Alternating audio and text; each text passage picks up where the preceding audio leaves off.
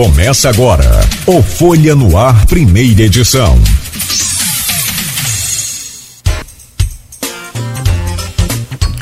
Segunda-feira, 6 de junho de 2023.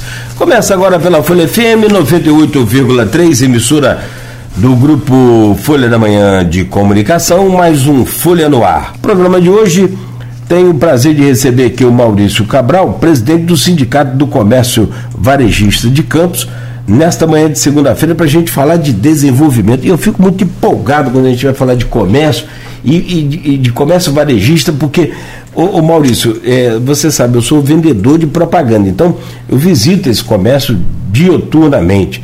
E eu vou tentando entender e ouvindo os especialistas e conversando com os empresários para justamente entender o comportamento do consumidor campista, que não é muito diferente de outro consumidor do mundo, não. Ele quer comodidade, quer preço bom, quer qualidade, quer prazo para pagar suas contas.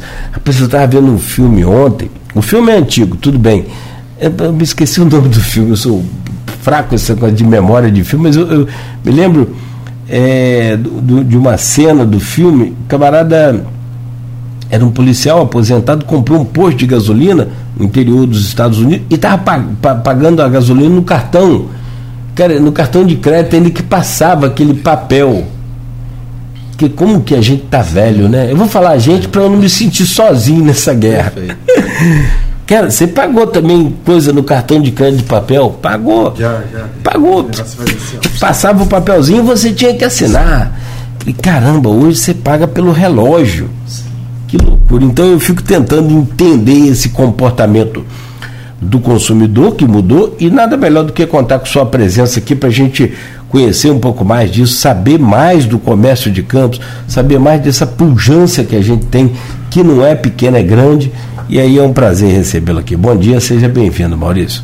Bom dia, Cláudio, e bom dia a todos os ouvintes da Folha FM. Para mim é um grande prazer estar aqui acompanho o seu trabalho, acompanho todo o trabalho da Folha e toda a contribuição da Folha em trazer a comunicação e informação ao munícipe de qualidade. Então, para mim é uma honra e um prazer participar do teu programa.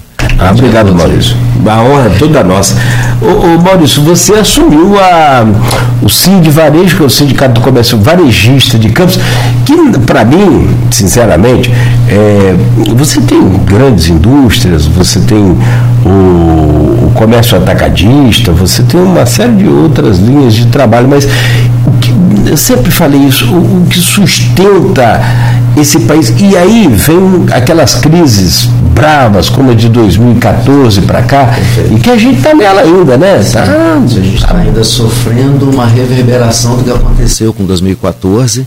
É, tivemos aí um problema muito sério de pandemia no meio do caminho. Né? A gente é, quando começou uma maior recuperação econômica, dependente de, de governo, a gente o mercado age, o mercado ele volta a retomar depois daquele problema que houve entre 2014, 15, 17.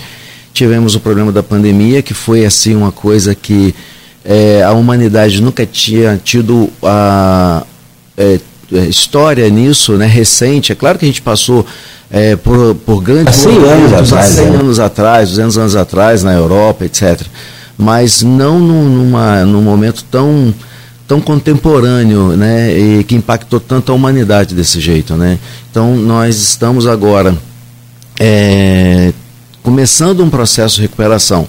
Alguns economistas falam que para recuperar pelo menos esses dois anos da pandemia é necessário ali de 7, 10 anos, como Arminio Fraga comentou numa entrevista dele é, durante o período da pandemia, né? Então nós estamos aí provavelmente começando a, a alavancar é, esses quatro anos aí que nos últimos que aconteceram, né? Não só do período da Lava Jato e o período da pandemia que foi pior ainda, né? Você teve 2014, onde nós chegamos aí com o barril de petróleo a 27, 25 sim, sim. dólares, né? Sim, nós nunca imaginávamos que nós chegaríamos, né? numa situação tão grande como essa. Nós tínhamos ali um barril, é, nós tivemos uma queda de barril de 50%. É, é, a mesma coisa que você imaginar que o que você ganha hoje, pra, é, pega o contra-cheque, o salário mínimo do comércio, R$ 1.300, é como se você ganhasse 650, assim, no mesmo período de um ano. Então, uh, organizar uma situação financeira, eu sempre levo a coisa para dentro de casa para que a gente possa ter uma ideia de como a economia do mercado é, comparado a você, com salário mínimo, ter que viver com 50% do valor. É, se organizar para isso. Perfeito, então, perfeito. Você acaba tendo que abrir mão de várias coisas e comprar o, o essencial para que você possa ultrapassar aquele período né? É. De, de, de, de, crise, de momento, de situação. Sim. Sim. E aí, mas como eu dizia, o comércio, o varejista, é, tem grandes redes, eu repito, grandes indústrias. Aliás, quanto maior a indústria hoje, talvez menos emprego, porque independente da inteligência artificial, que depois a gente vai tocar nisso. Falar sobre isso. É, é não, está complicado. Ontem teve o um lançamento de uma música aí com. Um, você viu? Com internet artificial, deu uma polêmica, o mundo todo.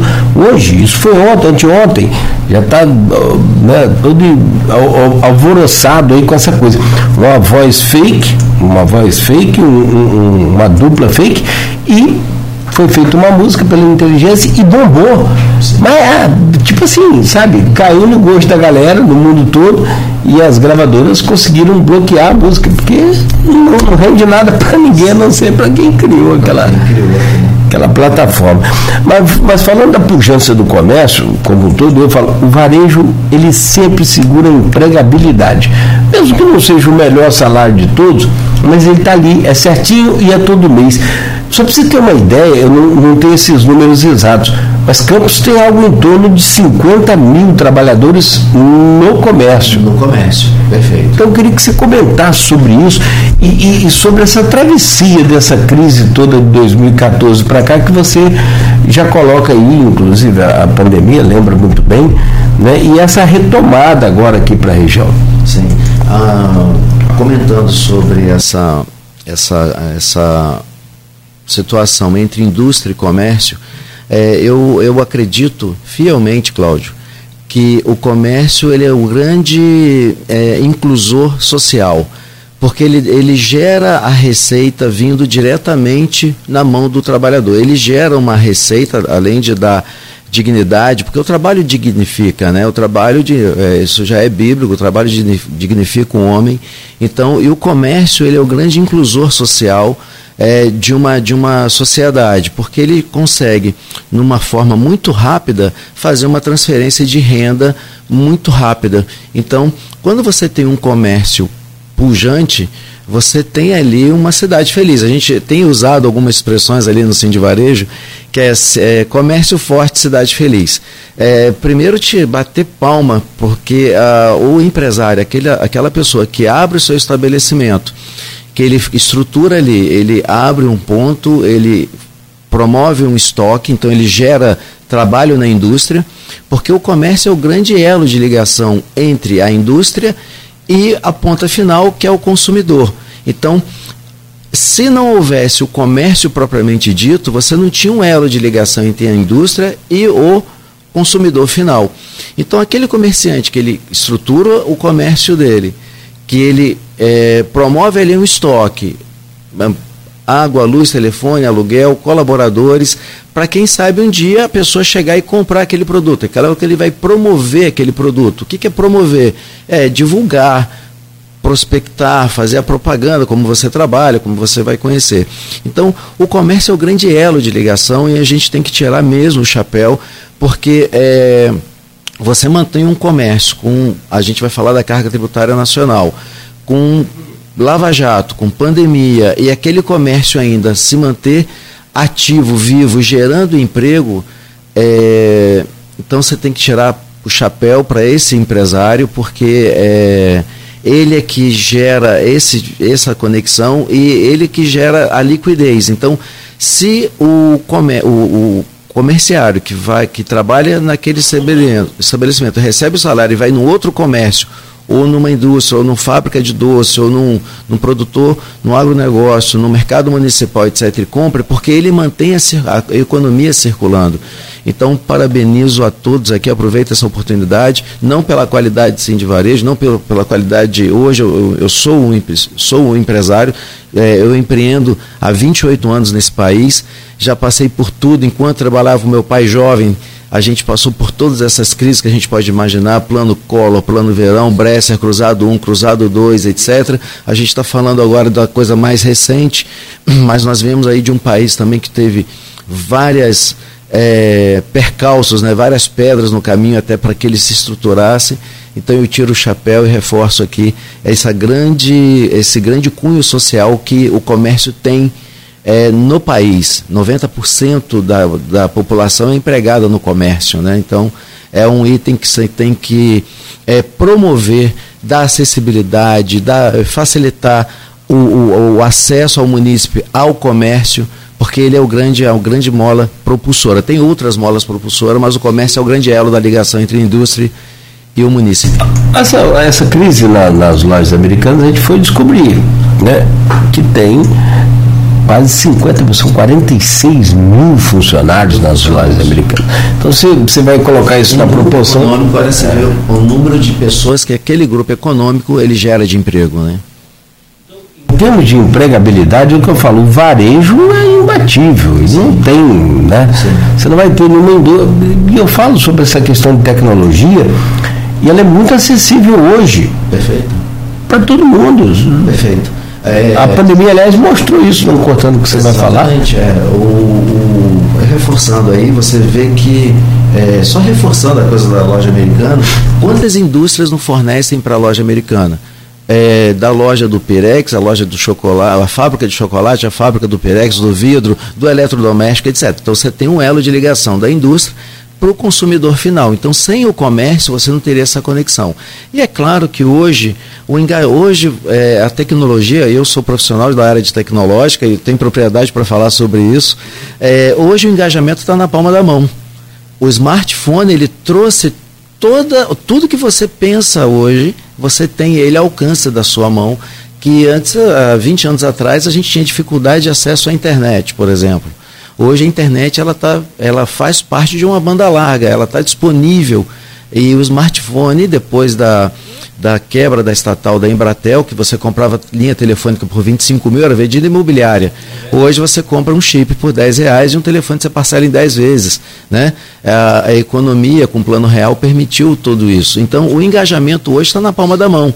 Então é muito natural que é, você vá é, um dos caminhos de um dos caminhos de venda se tornou tecnológico, está na palma da mão, vários aplicativos, a coisa está muito mais acessível. E vai ser um movimento natural. Alguns já fizeram, outros ainda não fizeram, mas você vai ver que é necessário isso. E eu vou te dar um exemplo muito simples que a gente tem no dia a dia. É, há mais de 20 anos atrás, ou 25, 30 anos atrás, você percebeu que os bancos usaram os caixas eletrônicos. As pessoas não tinham caixa eletrônico no banco. Você tinha que, dentro de uma agência, você falou sobre o cartão de crédito que passava o papel, é, você não tinha o terminal do banco eletrônico. O banco foi um, um grande, é, é um dos grandes protagonistas desse movimento de, de facilidade tecnológica. Então você tinha que ir numa agência. Depois ele fez o caixa eletrônico e depois ele permitiu o internet bank então, se você acompanhar, eu resumi aí mais de 20 ou 25 anos, o banco ele foi um protagonista nesse, nesse assunto. E o comércio ele, ele levou um pouquinho mais de tempo para entender essa, esse caminho de tecnologia. Mas você, vê, é, você observa hoje que é, a primeira coisa que você vai pesquisar um produto ou um serviço, você vai para a internet. Aí você tem os mecanismos de pesquisa, tem os mais famosos aí, que você vai, a primeira coisa é pesquisar o produto. E o nosso objetivo como Sim de Varejo agora, Cláudio, é trazer, por eu trabalhar nessa área de tecnologia, é trazer para o nosso associado, e aí a gente tem nossas entidades co-irmãs, como a CDL, a Associação Comercial, a Carjopa, enfim, é trazer essa ferramenta com uma maneira, inclusive a gente já celebrou um convênio, já estamos trazendo, isso vai ser, eu já estou aproveitando de primeira mão aí, já estou divulgando, nós já vamos publicar no nosso site que foi lançado agora, no dia 1 de junho, já uma um parceiro que nós estamos trazendo aqui para o Sim de Varejo, que é permitir o nosso associado colocar a loja dele no, no, mundo virtual, ter a loja dele online. Independente da ferramenta que ele usa lá, do sistema dele de gestão, mas ele já vai ter a loja online, porque ele já tem uma carteira de cliente fidelizada e que pode utilizar a loja dele virtual, que já conhece, e poder associar e, e, e, e já acessar a loja sem precisar do deslocamento. Mas dá. É, dá preferência para esse comerciante local que de repente ele só precisava daquele caminho de colocar a loja dele no mercado virtual. Esse estou é, aproveitando então já te dizendo aí essa ferramenta porque nós é, e aí a gente vai pedir a parceria da CDL, da ASIC, da Carjopa, para a gente poder chegar ao associado e aí com os meios de comunicação, como a Folha, para que a gente possa mostrar ao lojista essa ferramenta que a gente está trazendo para o Sim de Varejo, para que isso seja viável. E quando você falava em e-commerce, os preços eram absurdos, você só falava, você só conseguia ver esses grandes varejistas com loja online. E quando você queria colocar sua loja online, você tinha que usar essa plataforma, como Mercado Livre ou como, desculpa, citar os nomes, mas é, você tinha vários canais que você tinha que usar o marketplace, né, que é, quer dizer, essa loja virtual desse grande varejista. O nosso objetivo como Sim de Varejo é fazer com que o nosso associado, associado aí das nossas co-irmãs, das entidades co-irmãs, tenha essa loja virtual com preço muito viável, porque a, assim como o telefone era caro, como a gente comentou, é, a loja virtual hoje ela é muito acessível e isso é mais uma, uma coisa que o Sim de Varejo vai trazer ao munícipe junto com a parceria aí das co-irmãs para que a gente possa chegar rápido. Né? Que que você... Isso é uma tendência, né? É, tem que tem, é, não é. tem como você pensar, você não pode pensar mais como varejo sem ter a sua loja virtual. Não, não, não eu acho que não é mais nem, nem tendência. Isso já é, já é real. É, né? é real e é uma obrigação. É uma obrigação, é isso aí. Pode até ser, eu fico tentando imaginar aqui na cabeça como que vai ser sobreviver sem Sim. a internet, Sim. sem você vender no, no, no, cartão. Sim. Porque, cara, há um tempo atrás, e não é muito distante, é, você só conseguia comprar aí as coisas em duas, em três vezes. Uma entrada mais duas vezes. Ou seja, para você comprar uma geladeira de dois mil, dependendo do preço de hoje para o preço de, de 15 anos, 20 anos atrás. É, as dificuldades eram a mesma. Então, na proporção, uma geladeira de 2 mil, você conseguia comprar com uma entrada e mais duas. Sim. Então, olha a dificuldade. Você tenta comprar uma geladeira de 2 mil hoje em três vezes. Você vai ver a sua dificuldade também era nossa, era de outras pessoas que também tinham a, que, que não tinham acesso a. A gente não tinha acesso a esse crediário. E o comércio foi se adaptando. E por que eu falo isso? Existe uma dificuldade de alguns comerciantes em entenderem que não é uma, um, só uma tendência, é uma obrigação, caso ele queira sobreviver.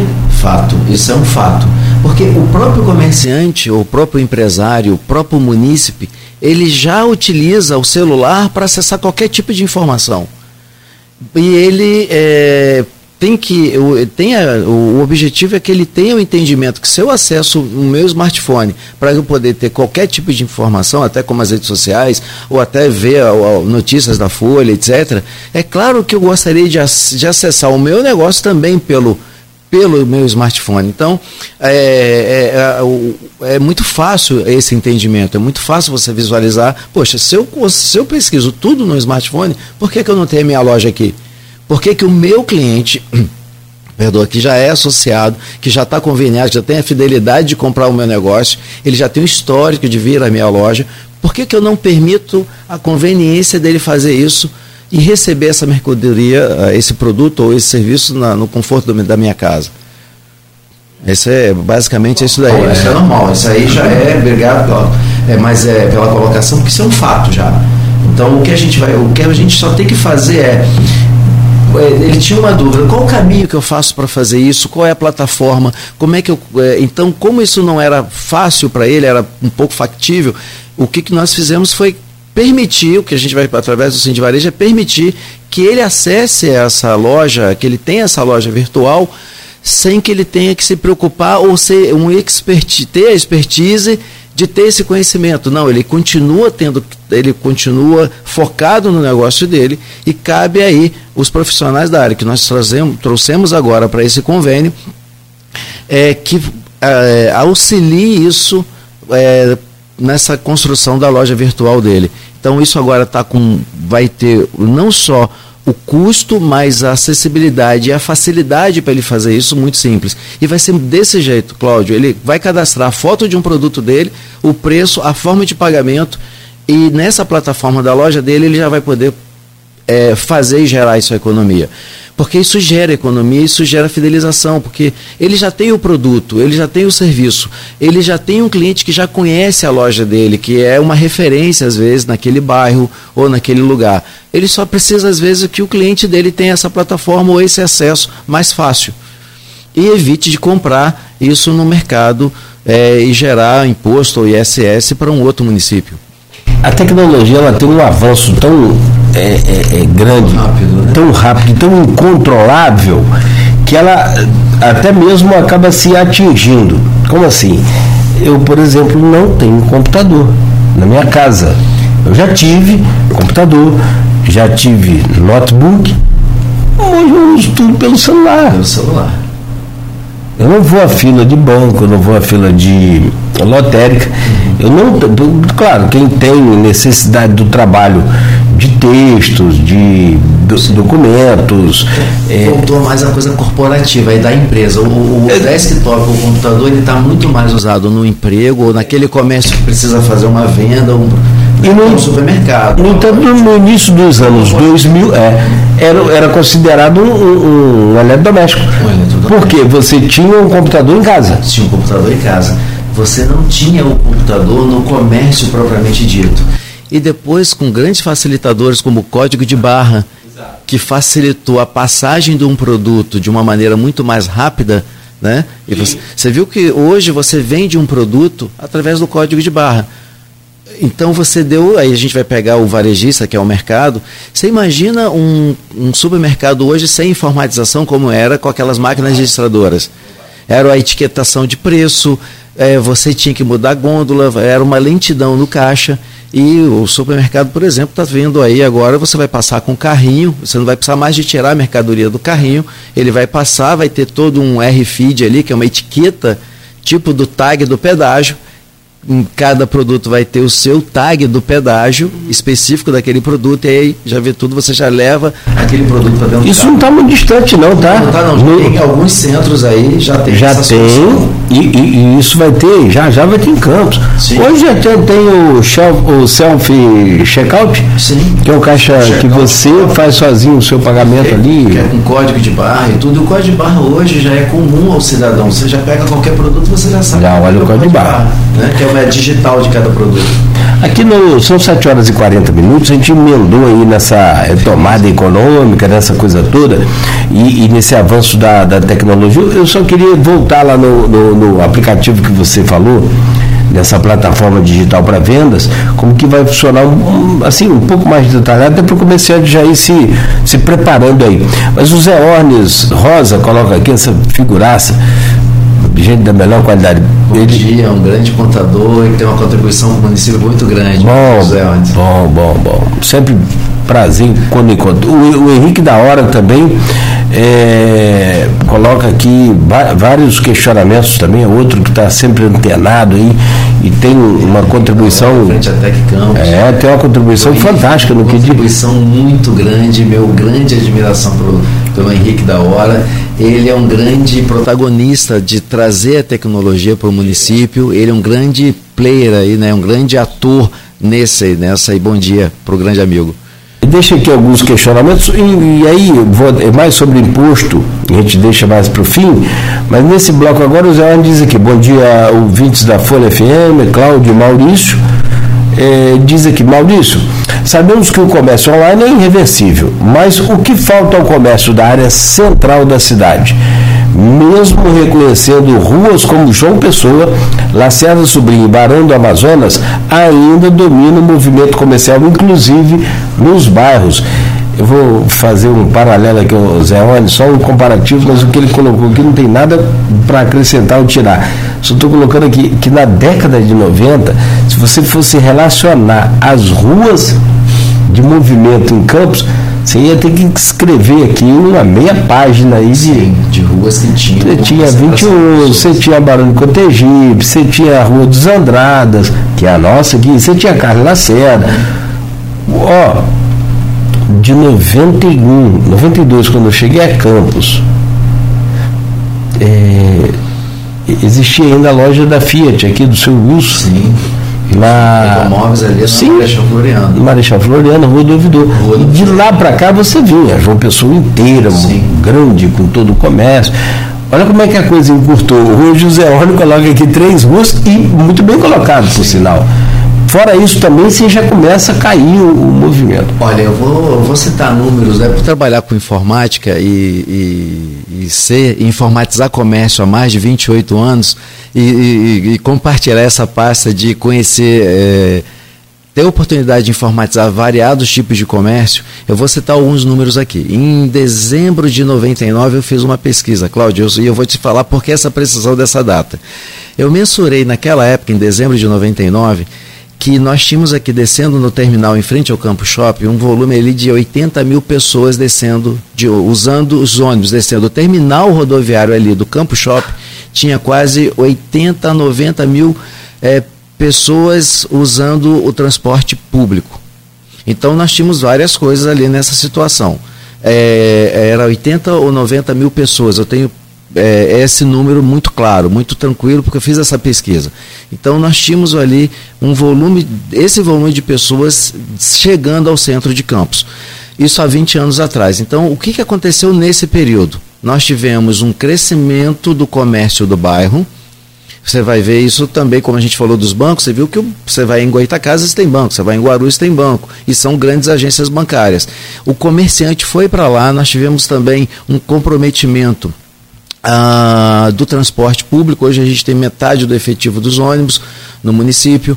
Então nós tivemos a tecnologia, nós tivemos aí vários vários acontecimentos que aconteceram não de uma maneira eh, concomitante, não ao mesmo tempo, mas eh, quando você tem dificuldade ao acesso ao centro e você vê um comércio do bairro fortalecido e você vê a tecnologia chegando, então você vê vários fatores ali, diminuição da renda do, do, do, do munícipe. Nós tivemos aí quatro anos aí de uma situação bem complicada, como a gente citou no início da propaganda, do, do nosso, da nossa entrevista. Então, você tem vários fatores que fizeram com que ah, o bairro fortalecesse. É a conveniência de você comprar numa mercearia, você vê alguns atacadistas indo para o bairro, eh, nós temos aí o, o- o movimento do- de um grande atacadista nosso, da nossa cidade, que é um eh, de supermercado, que é a rede Superbom, que ele foi para o bairro, ele entendeu esse movimento, assim como. Então, isso acaba fazendo com que a pessoa venha ao centro mais por uma coisa muito específica ou uma coisa muito mais pontual, porque ele deixou de vir ao centro para comprar, por exemplo, os itens da cesta básica, materiais de construção, material elétrico, material hidráulico, isso ele já encontra no bairro dele, que era o movimento que tinha. Uma loja de roupa, então ele vai vir ao centro agora para uma coisa mais específica, para um shopping ou para uma, uma outra ou loja de rede, uma. Enfim, até a grande farmácia, você viu como é que as farmácias cresceram? É, a rede de, dessa, desse segmento. Você vai ver que a farmácia já, tá, já tem grandes comerciantes, não só as grandes redes, mas também o grande movimento de farmácia. E antes a gente vinha para o centro para você encontrar um preço diferenciado, como a gente tinha umas grandes redes de, de farmácia aqui no movimento. Então eu acho que é, uma, é um conjunto de fatores né, que ajudaram isso daí. Então, o que, que cabe, o que, que cabe nós fazermos, né? É, fortalecer esse movimento de novo centro, é, facilitar é, o caminho ao retorno, o, o- o transporte, o- o- vir ao centro ele tem que ser fácil e tem que ser convidativo. Então, é, é, como qualquer negócio que ele também tem a sazonalidade dele, que quando ele inaugura ele tem aquele aquele movimento, aquele fluxo de venda, o centro ele precisa se renovar, se reinventar e fazer políticas públicas. E, e como você falou, as entidades de classe estão muito unidas nesse momento, nesse movimento, para que haja esse, essa, essa, essa volta de movimentação para o nosso centro aqui de Campos, mas respeitando também o empresário local, o empresário de bairro, mas trazer outros movimentos que convidem aquela família a vir para o centro. É, não, acho que o espaço é aberto, é para todos. Todos, é, exatamente. Não tem é dificuldade. Aliás, o que mais se tem hoje aqui no centro é espaço para montar seu negócio. Você sabe disso? Sim. Cara, o que me assustou outro dia, fui é, andando aqui pela Formosa. Andar a pé é fantástico. De bicicleta sim. é sensacional, mas a pé ainda é melhor. Sim, eu concordo muito com você. Eu saí dali de, de casa, aqui do centro, perto do campo do Goitacás, e fui até o mercado municipal, a pé. Um dia de semana desse. Cara, eu me assustei. Isso tem um tempo já, mas eu me assustei com o número de lojas é, fechadas na Formosa. Porque a gente sabe que aqui. É muito grande. Eu, cara, eu fiquei assustado. Isso agora tem uns dois, três meses, que foi no, no pós-pandemia. E muitas não reabriram, Sim. muitas não voltaram, não, não conseguiram voltar absolutamente normal com a, com, a, com a, pandemia, como você falou, numa geração que eu conheço que enfrentou pandemia, aquela de 100 anos atrás que nós tivemos. Então, é, tudo novo, tudo novo. Uma hora coloca máscara, outra hora tira máscara. Então, assim, é, você imagina a economia, comércio fecha. Como assim comércio fechado? Fechamos em três vezes, não foram três? Foram três fechamentos. Três assim, lockdowns. significantes que que repercutiram aí. Um mês fechado de comércio, ele reverbera para seis meses, para compensar. Porque você não é o volume do que você vendeu. Porque entre o volume de venda, você tem o custo da mercadoria e o custo fixo. Então, o que fica para o comerciante é a margem de lucro. Para que ele possa oferir aquela margem de lucro novamente, um ou dois ou três meses fechado, reverbera dez meses, um ano. Para que ele possa ter aquela margem de lucro de novo e ele ter que cobrir, porque o boleto ele não vence. O boleto, desculpa, o boleto vence. Então ele tem que cobrir é, não só a carga, a, a, o custo da folha de pagamento, mas o custo fixo, o custo da mercadoria, o CMV. Então são, é, muita, é muito pesado. Então isso reverbera durante muito tempo para o comércio. Bom, eu estou conversando aqui com o Maurício Cabral. Nós estamos conversando aqui, vários amigos ajudando a gente aqui. O Henrique da Hora coloca é, também aqui um, um posicionamento. É, Maurício Cabral é presidente do Sind Varejo, né, o Sindicato do Comércio Varejista de Campos. É, quando fala Campos, é Campos inteira, né? Guarulhos, é Baixada, é todo o município. O Henrique da Hora coloca aqui sobre essa questão do centro, e a gente pode virar a chave para essa é, recuperação aqui da área central, que eu não sei, mas o, o, prefeito Vladimir parece que anunciou, estou falando que essa questão de rede social é complicado no que diz respeito à, à fonte de informação, e o prefeito usa muito, eu não sei se foi ele que colocou nas redes dele ou se já é oficial, o investimento de 600 mil para começar a recuperar o centro. Também não sei se isso aí é o suficiente, parece que só a Praça São Salvador, parece não, aqui ó, só a Praça São Salvador são 296 mil reais em obras. É. Depois de 18 anos, né? Então, vamos falar dessa recuperação do centro. E ele coloca aqui, ó. A, a ocupação do centro é prejudicada pela mudança do costume do comércio, que hoje é online e é irreversível. Para a reocupação do centro, creio que só por novos moradores não mais por atividade comercial, coloca o Henrique da Hora. O que, que você acha? Olha, é, concordo bastante, concordo plenamente, porque você pode, é, na verdade, são vários fatores que podem alavancar esse, esse retorno ao centro. Você vai ver que isso está acontecendo em São Paulo, isso está acontecendo no Rio. Então, é, isso já é um termômetro é, você utilizar o centro como é, fazer ele uso misto, não só comercial porque aquela a, o munícipe que mora num bairro e que ele pode é, morar no centro, próximo ao local de trabalho, ele está resolvendo dois ou três problemas de uma vez só. O custo de deslocamento, tempo de deslocamento, ele uma vez morando no centro e você tem aí prédios que você pode converter em, em, pequenos apartamentos, etc. Você pode colocar e fazer com que o munícipe ele chegue ao centro é, sem esse custo de deslocamento, despesa, etc., está aqui dentro da cidade. Então, é um movimento que já está acontecendo em São Paulo, no Rio, e por que, que não é diferente em Campos? Claro, nós temos aí meio milhão de habitantes, é, uma boa parcela, uma boa parte desse município, ele pode estar tá morando e trabalhando perto do local do trabalho, e isso é um é uma dos itens que pode fortalecer o comércio do centro novamente.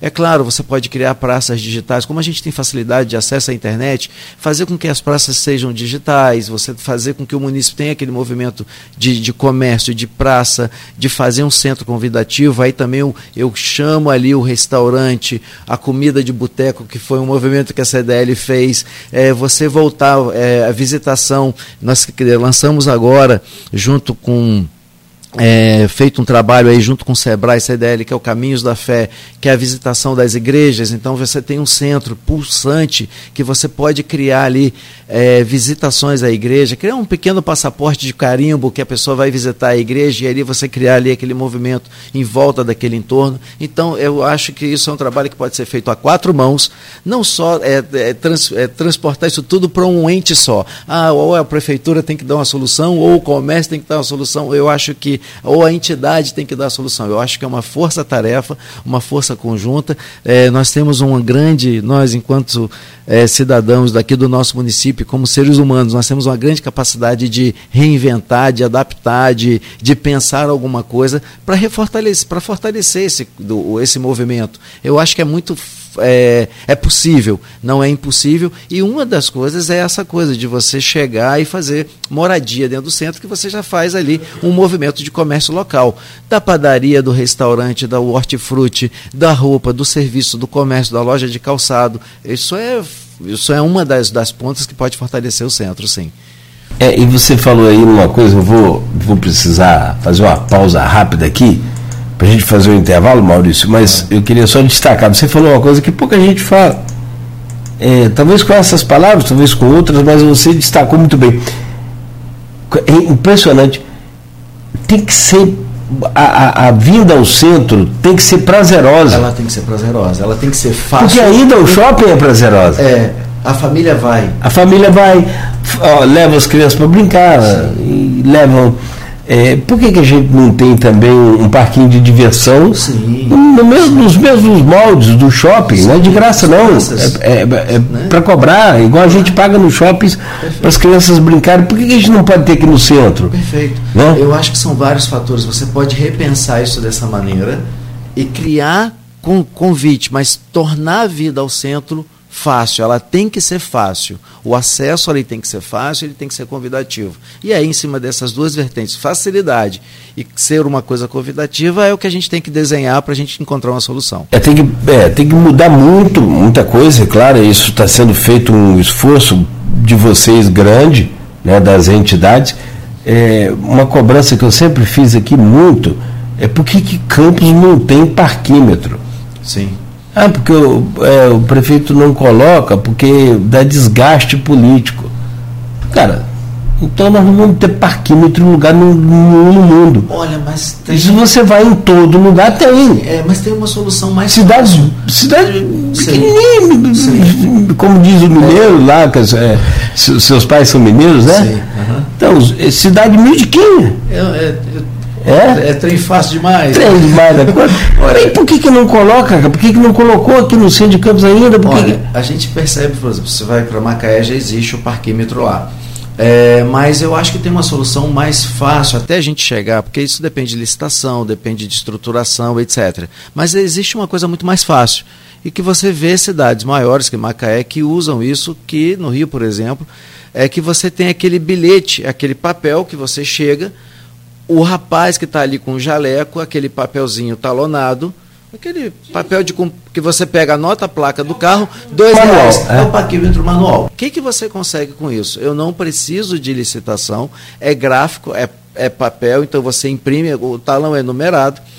Você dá, você dá legitimidade ao guardador de carro, então você já tem uma força-tarefa no município que já existe, que é aquele guardador de carro. Então você oficializa o trabalho dele ele vai, ele vai receber um talão, ele vai receber ele de dois reais, ele recebe uma parte daquele valor de dois reais por hora. Isso é impresso, isso é rápido, você não precisa. Então, até a gente chegar no existe solução, esse é um caminho, né? A gente pode inovar. É, eu acredito que inovação, e o Guilherme, o Henrique da Hora vai concordar com isso. É, por exemplo, você pode inovar sem precisar ser tecnológico. Então, por exemplo, eu tenho aqui o seguinte: o que, que eu já tenho hoje no centro? Eu tenho o guardador de carro. Ele, você vai, você vai em qualquer lugar, você já tem aquele guardador que é já conhecido com todo mundo, que já deixa até a chave do carro com ele. Já é, já lava o carro, ele já conhece, já sabe o nome, já é um amigo seu. Então, você vai oficializar esse guardador de carro, você vai dar para ele ah, um, um, um, uniforme, uma roupa, você vai dar ali legitimidade para ele, e você ele vai estar tá com o talão ali, ele já vai estar tá tarifando, e esse valor, ele é um serviço, ele já é monetizado e fica no município diferente do ICM. A gente vai falar sobre carga tributária, vai falar sobre impostos. Esse valor fica no centro, Cláudio. Esse valor, Sim. ele fica no centro e ele pode ser revertido para melhorias do centro. Todo esse valor que vai ser bilhetado que não precisa de ser licitado, não precisa de um de ser um tarifador, de ser um equipamento eletrônico, ele pode começar por isso que já acontece em Niterói, acontece no Rio, é o bilhete, o dinheiro fica local, dá legitimidade e o dinheiro fica e circula, e esse valor pode ser transferido para o IMTT, para ele fazer a melhoria do centro, as sinalizações, ciclofaixa, voltar com que a pessoa venha ao centro com a bicicleta elétrica, com a bicicleta comum, com a bicicleta elétrica, aí você vai ter é, várias outras coisas acontecendo. Então, a, quem está próximo ao centro vai usar a ciclovia para vir ao centro, você vai diminuir o volume de carro, porque a coisa vai estar tá mais, enfim, aí começa todo um trabalho. Mas é uma solução simples. O que eu falei aqui já existe. É o guardador de carro, você dá legitimidade a ele, faz o bilhete e o dinheiro está vindo Faz que só oficializar essa coisa. Oficializar é. aquela coisa e isso já acontece agora. Eu posso, eu posso criar a licitação, eu posso criar o totem e tal, posso, mas num primeiro momento você já resolve e já gera até receita para você melhorar o centro. Não, eu não sou. Solução simples, né? Não, simples, não sou a favor de é, é, tirar também o ganha-pão dos caras. Eles não, estão ele aí. vai continuar né? ganhando. Mas ele vai continuar, melhor ainda. Vai, melhor ainda. Melhor ainda, ele está e... legitimado, ele tem ali, ele vai estar. Tá, é, vai existir uma receita dando legitimidade a ele, Sim. dinheiro para o município, resolve. Cara, e, e uma coisa é certa, precisa fazer. Sim. O que não pode é deixar o centro, como está aí, e, e cara, está um tempão a gente falando disso aqui. Ser convidativo. Já falamos isso e com o Vladimir várias vezes. Já expliquei, até eu acho que é Vladimir, eu não sei se eu falei pessoalmente, mas eu já falei aqui no rádio, já falei com vários secretários. Os caras pegam aquelas vagas tops ali do centro, pendo do centrão, é, como vaga do correio, outras vagas ali, colocam os carros deles que são carros de para venda. Ah, sim. Coloca o carro ali 5 horas da manhã, está cheio de. Não, você está compreendendo? Porque 6 horas da manhã, 7 horas, se você passar aqui pelo centro, está cheio de vaga. Sim. Então você é. encosta seu carro ali com a plaquinha de vendas ali, final do dia já vendeu, talvez. Cláudio, olha, não só esse movimento, mas o próprio comerciário, o, o, o funcionário do comércio, ele vem às vezes com a moto dele ou com o carro dele porque ele tem a dificuldade do transporte público, ou ele precisa também, horário, também, então o carro é. dele acaba ficando ali no centro aquele dia inteiro ali. Então, e não está errado, é a ferramenta que ele está tudo certo. Sim. Se ele, se ele consegue diminuir esse custo e fazer com que a vinda dele ao comércio seja melhor, ele vai ter um espaço para a pessoa que vier ao centro ter facilidade de estacionar. Então isso aí começa todo o ciclo. Porque a pessoa que vem comprar, ele vai ficar no máximo uma hora ali com o carro estacionado. Mas o, o comerciário, que é aquele funcionário que trabalha no comércio, que vem de moto, que não vem de bicicleta, que, que ele vem de moto ou com o carro dele, porque às vezes ele já traz o filho para estudar, já traz a esposa para trabalhar também, e foi o o, que ele vem de moto ou vem de carro, o carro dele vai ficar ali porque ele teve a dificuldade de um de, de deslocamento. E a gente tem que pensar nisso. A facilidade de chegada ao centro para mim, é, é, como se fosse uma artéria do corpo. Ela tem que ser fácil. Não, ela é tem que fluir. É. Não, vamos falar sobre transporte, vamos falar sobre outros assuntos ainda com essa demanda de crescimento do centro da cidade ou da cidade como um todo. E aí vale aquilo, é, concorrência. Concorrência do, do, do, do, dos bairros que hoje Sim. existe, não existia antes, Sim. e graças a Deus, e viva a concorrência, Sim, sempre. Sim. Eu acho que a concorrência é o que mantém a gente vivo. Sim.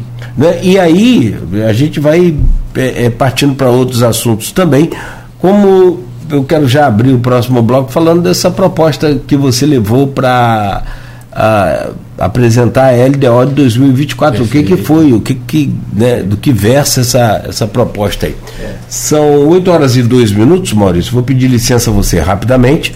A gente faz uma pausa aqui no, no Folha no Ar e é bem rápido. A gente volta para continuar conversando então com o Maurício Cabral, presidente do Sindicato do Comércio Varejista de Campos, ao vivo aqui na Folha FM, no oferecimento de Proteus, serviços de saúde e medicina ocupacional, qualidade certificada ISO 9001-2015, Unimed Campos, cuidar de você. Esse é o plano. Laboratório Plínio Bacelar e vacina Plínio Bacelar. Essa cidade também tem um, um, uma outra vantagem, né, Maurício? Como a gente falava aqui das vantagens das potências que nós temos, desse comércio pujante que nós temos, é, apesar da crise, que a gente precisa falar sobre isso ainda, mas, sobretudo, essas belezas que nós temos, só em ser uma planície única, né? Eu acho que com, com, com a dimensão de Campos, Linhares é uma cidade bem parecida com a gente no que diz respeito plan, é, planície, né? É, essa, essa geologia. Mas, cara, a planície de Campos ela é, é, é inigualável. Perfeito para bicicleta, para tantas outras coisas mais. Precisamos é explorar melhor isso. Bom, e para isso estamos conversando com o Maurício Cabral, que é presidente do Sindicato do Comércio é, Varejista de Campos. Maurício, falar em explorar a planície, falar em explorar essas potencialidades de campos, você apresentou à Câmara uma proposta para a LDO 2024. Gostaria que você detalhasse um pouco, tem outras questões aqui que nós vamos falar, inclusive já colocadas aqui pela gente, pelo próprio é, Henrique da Hora também, que está ali participando, enfim. Mas eu gostaria de entender mais como é que foi essa proposta sua na Câmara Municipal, acho que foi numa audiência pública. Sim, foi numa audiência pública na semana retrasada, na semana passada. Ah, na verdade, eu só levei uma, um conjunto de clamações do nosso associado. Eu fui o porta-voz ali, né, de uma clamação do associado. Então, eu, eu represento essa voz frente à presidência do Sindivarejo. E a gente pediu, na verdade, é, a LDO, claro, ela é muito grande, ela é muito complexa. É, ali foram só alguns assuntos pontuais que dizem respeito à nossa pasta algumas de, de, um, de um assunto geral, que é a, a suplementação orçamentária, que havia aí a demanda de 40% é, dessa, da solicitação do executivo. Né? Então, nós tivemos a oportunidade ali, junto com o representante do executivo, o Rodrigo, de, de pedir esclarecimentos, né? sempre com, essa, com esse posicionamento, pedir a, a, o esclarecimento, porque é, às vezes está sendo solicitado pelo executivo uma demanda e que o primeiro passo, que eu entendo dessa maneira, é pedir o esclarecimento, o porquê disso, para que a gente possa debater o assunto e de repente, enfim, mas LDO bem complexa, a gente, mais uma vez, a gente é pontual em cima dos assuntos, desses assuntos a gente vinha acompanhando que a suplementação orçamentária ela vinha numa faixa de 20%, Uh, e aí se solicitou o dobro para 40, então a gente pediu esclarecimentos em relação a isso, uma vez que nós estamos oferindo aí uh, quase uma das maiores receitas que o município já está tendo, o barril do petróleo já voltou aos valores que eram praticados em 2012, enfim, né, nos anos anteriores. Então, o que os melhor, até melhor, superiores, sim, né? Sim, é. até superiores. 2012 era o que 80 dólares, nessa, 70? Nessa nessa faixa. A gente chegou faixa. aí a 100, né? Agora. Chegou a 100 e poucos, é. mas nessa, nessa média. Então nós pedimos esclarecimentos, né? sempre com a, com a ideia de, de esclarecer, porque às vezes a gente não está vendo o outro lado, mas uh, quando você dobra um, uma suplementação orçamentária, a gente quer entender, quer saber o motivo, ou quais, quais são as pastas que estão sendo direcionadas, né? essa suplementação, qual o objetivo dela. Então, esse é o, um, um dos principais foi esse, eu abri é, a demanda do nosso associado pedindo esclarecimentos lá ao representante do executivo. É, pedimos também é, que houve uma previsão de queda de orçamento, né? Quando como o comércio, o movimento, a gente já saiu de Lava Jato e pandemia, então há um movimento de, de volta de retomada de economia. É, então houve ali uma previsão de diminuição de receita para 2024. Então a gente também pediu esclarecimentos, porque provavelmente está sendo um desenhado um cenário que a gente ainda não visualizou, mas que o município, por estar com a mão é, na massa, vendo todo esse movimento, ele já, provavelmente está vendo alguma coisa que nós é, não visualizamos, então por isso que a gente também pediu o esclarecimento sobre a diminuição da receita. Ah, sobre o IPTU, nós também pedimos alguns esclarecimentos, porque houve ali uma, uma previsão de diminuição de IPTU e assim que acabou a LDO, tive a oportunidade de bater um papo com o Rodrigo. Ele comentou comigo que essa diminuição, diminuição foi um pouco em relação aos parcelamentos que houveram do IPTU na época da pandemia. Uh, mas a gente também entende que tem obras novas acontecendo. É, o IPTU, do, além do parcelamento que houve do ano passado, tem o IPTU desse ano. Então, a gente pediu esclarecimentos, ele prontamente é, pediu que a gente protocolasse para que ele possa dar a resposta para a gente em cima de cada assunto. Uh, teve também uma, uma queda, uma previsão também de diminuição de ISS, a gente também pediu esses esclarecimentos. Uh, a gente viu que teve uma, um volume muito grande do MEI no nosso município. O nosso município ele é um grande, foi um grande ator, protagonista do, dos MEIs, né, é, dessa, dessa força aí, desse, desse novo é, segmento de atividade econômica, que é o microempreendedor individual. Então a gente também pediu esclarecimentos, tendo em vista que em 2002 é, havia uma previsão de 123 milhões, se eu não me engano, e 2000, a previsão para 2024 é de 66 milhões, então 50% a menos.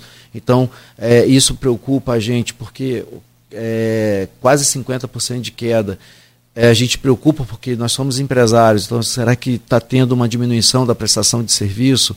É, a gente tem aí uma região portuária que muitos dos prestadores de serviço são daqui do município de Campos. Né? É, então a gente quer também esclarecimento sobre isso. É, então é só, é, mais uma vez, é só com aquela intenção de nós pedirmos ali é, os esclarecimentos, porque é, é, como atores e empresários, nós podemos contribuir de alguma maneira para que a gente possa reverter esse quadro. É convidar mais empresas a estabelecerem, a gente, enquanto sim de varejo, é, apoiamos a instalação do distrito industrial, existe a previsão de, da vinda de um, de, de um distrito empresarial para o município. Nós, do Cindy Varejo, prontamente apoiamos essa iniciativa. Também pedimos a revitalização do distrito industrial da Codim, né, junto com a AIC, que é a instituição, que a entidade que cuida daquele, daquele, daquele, daquela área. Mas, mais uma vez, o esclarecimento é porque nós queremos, enquanto sociedade civil organizada, saber como que a gente pode ajudar o ente público. Então, é, é, o esclarecimento faz com que a gente possa contribuir com, com o desenvolvimento econômico, porque o nosso objetivo, Cláudio, é, esses dias eu estava falando com o sindicato laboral, é, no ano passado, quando a gente fez a nossa convenção coletiva desse ano, a primeira coisa que eu falei ah, com os representantes do sindicato laboral era: olha, o nosso grande desafio é vir fazer uma CLT em cada CNPJ de campo. Se a gente conseguir voltar uma carteira de trabalho, voltar a empregar pelo menos uma pessoa em 2023 em cada CNPJ de campos, já é um sinal da economia. Se você me perguntar quantas carteiras de trabalho eu quero gerar na minha empresa, eu quero gerar 20. Mas hoje eu posso gerar uma. Se eu, se eu conseguir gerar uma carteira de trabalho dentro do meu CNPJ e isso acontecer com todas as empresas, nós temos uma economia voltando. Então, a LDO, nesse sentido de esclarecimento, foi isso. É, quando a gente tem a informação, quando a gente tem acesso ou a ciência da informação, a gente pode ajudar e contribuir. E para é, complementar qual foi a nossa participação na LDO, é, nós pedimos esses esclarecimentos, mas também pedimos ali no nosso ofício que o, o executivo aqui do município é, que é uma das, uma das grandes é, propostas do trabalho dele, que é Campos Além do, dos Royalties, né? é o fortalecimento de três é, coisas que a gente pode ajudar esse fortalecimento da economia, que é a agricultura, que é o agronegócio, e aí existem vários atores participando com isso, o turismo e a educação, ciência e tecnologia. Então, eu, nós acreditamos, enquanto sim de varejo, que além da, da LDO, além da gente é, remanejar a LDO de acordo, voltada para o desenvolvimento econômico, eu acho que o agronegócio, o turismo, a ciência e tecnologia podem ajudar e contribuir. Porque a agricultura familiar, Cláudio, eu, eu tive a oportunidade de participar da UENF, de uma entrega de um, de um, de um trabalho de conclusão do curso, de curso, é, de um grande amigo, e ele fez um mapeamento aqui no município que existiam aproximadamente entre 3 a 16 mil famílias que podem que vivem do agronegócio familiar do município. Então, se você faz um, uma linha de, de apoio à agricultura familiar e você bota ali quatro pessoas naquela família, pai, mãe, dois filhos, uma média, você de 16, de 15 mil pessoas, você tem aí quatro vezes mais. Você tem aí quase 60 mil pessoas já beneficiadas. Isso só do agronegócio. Isso bota dinheiro na hora, tá? Você pode alimentar toda a cadeia de escola pública com, a, com o agronegócio que aquela a merenda escolar ela pode vir do agronegócio em vez de vir de fora. Então são coisas que você pode fixar a pessoa no campo, fazer o dinheiro ficar ali é, com movimentos muito simples. Né? E nós temos vários campos tem essa história da cana, do, do aipim, do, do abacaxi, aqui com, com municípios circunvizinhos aqui, etc.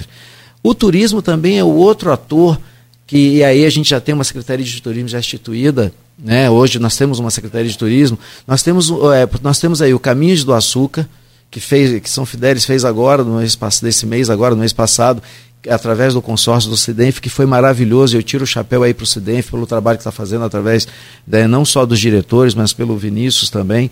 É, mas o turismo ele, ele, ele gera uma receita local. E a gente, normalmente, o que, que acontece no turismo aqui no município? O, o, o, o município ele sai de campos para fazer o turismo. Mas nós temos também o turismo receptivo, que são feiras de negócio.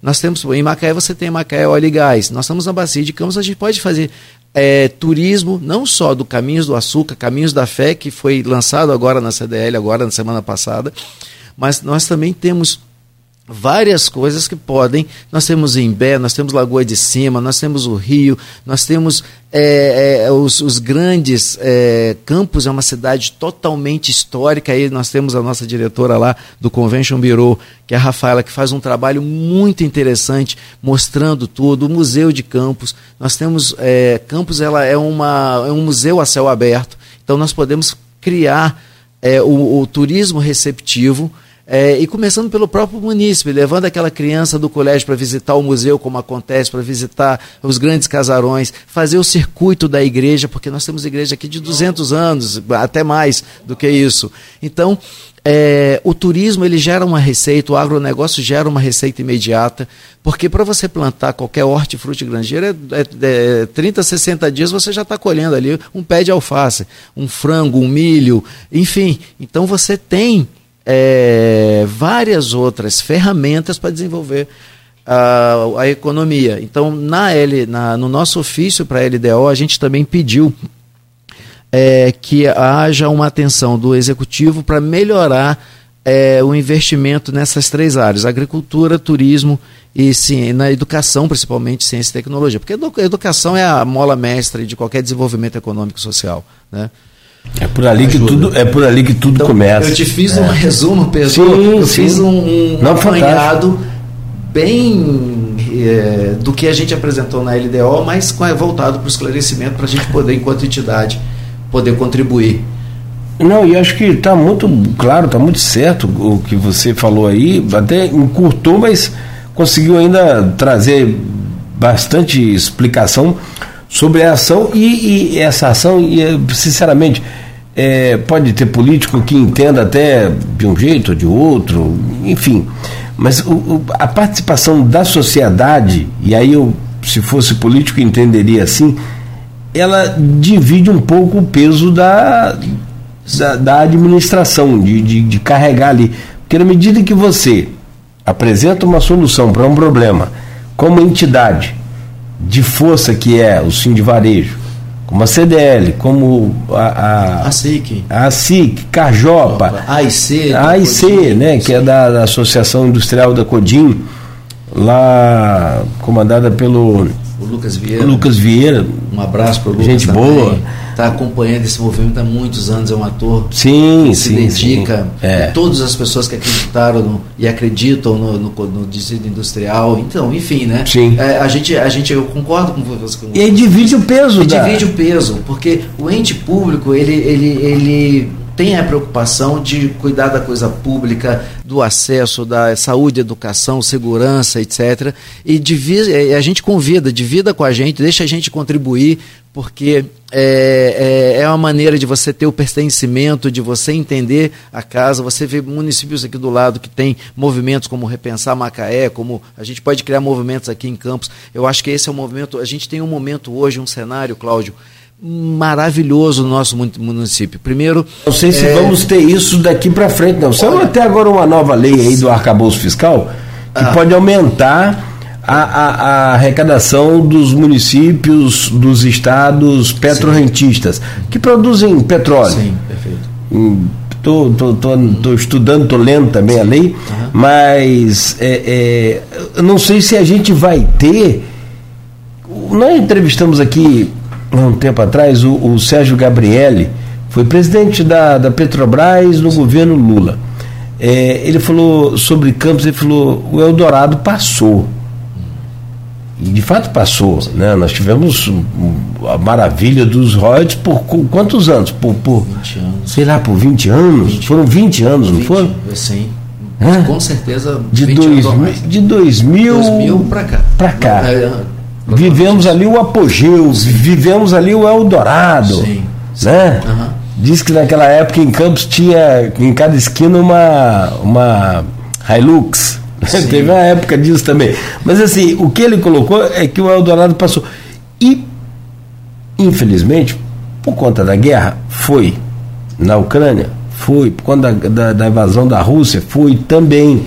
Mas, infelizmente, por isso o nosso barril de petróleo subiu, Sim. o barril de petróleo subiu no mundo, subiu para o Brasil também e a gente conseguiu reaver aquela arrecadação e teve até um ponto aqui questionado, sem os reajustes, sem correção, sem nada, 2022 foi o ano que mais arrecadou royalties, inclusive em comparação a outros anos anteriores, né? daquele, daquele momento. Sim mas sem correção, claro, né? Que se colocar correção, talvez né, for o repasse bruto.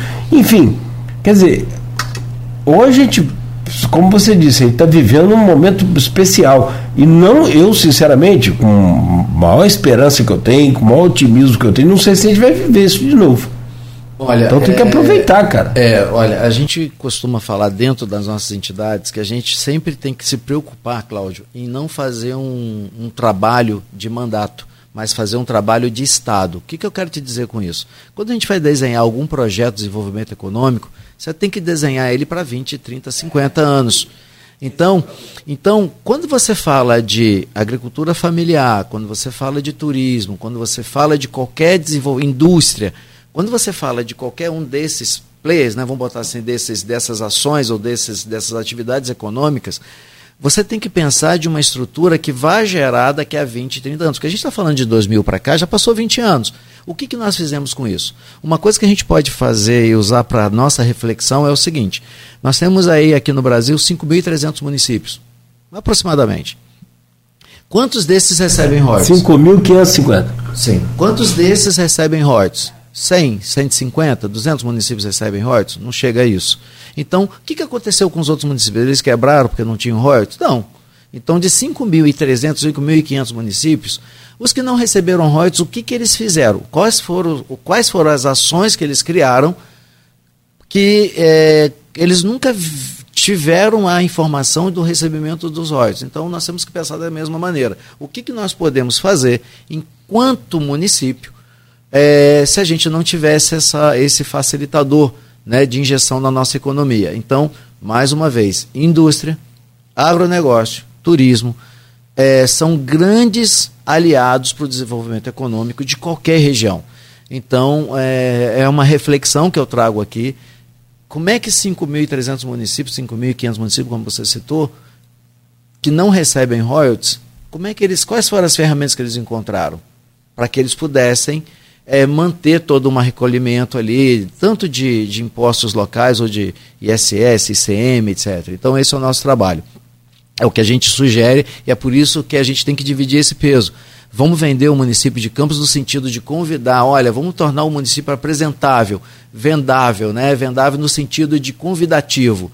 É, convidar as empresas, nós temos aí uma. A gente está fazendo um trabalho agora em parceria com as entidades aqui de Campos, é, CDL, a SIC, AIC, é, da lei de ICM que permitiu os 2% para a instalação de indústria do município. Ela teve algumas, é, algumas correções de 2 foi para 3, para 4, enfim, alguns quinais são interessantes, alguns, algumas indústrias são interessantes vir, mas vamos usar todo esse cenário que já foi construído com redução de ICM para as indústrias se fixarem, um distrito industrial, um distrito empresarial vendo, o agronegócio. Uma vez que a gente cria esse cenário, a gente começa a criar uma, um, um, um trabalho para Estado, que é daqui a 20 anos, 30 anos, 50 anos. Porque já passaram 20 anos, meu filho tem 20 anos, foi ontem. Meu filho nasceu, tá, né, nós moramos aqui em Campos, e meu filho tem 20 anos, o que, que a gente vai deixar para ele? O que, que a gente vai deixar para essa geração?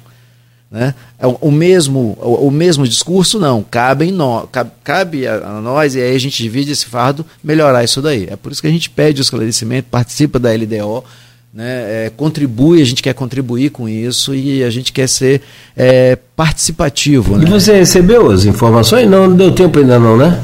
Do, do, do, não, não, é ainda não. foi protocolado agora, vai ser, é. tem 30 dias aí, né, para a gente poder estudar uhum. isso tudo, Porque mas a gente o... tem percebido, não só do executivo, mas também uhum. do legislativo, que as portas estão abertas. Então eles estão é convidando, estão é divulgando a informação, a gente até pede que continue mantendo as instituições informadas, com tempo é, viável, que aí a gente vai chamar. É, nós temos grandes economistas aqui no nosso município, de repercussão nacional, é, que podem contribuir, é, porque é, uma coisa é um cenário empresarial que nós entendemos, outra coisa é uma visão de um economista, uma visão de um, de um tributarista, uma visão né, é, mais holística ou mais completa do cenário e a gente desenhar aí.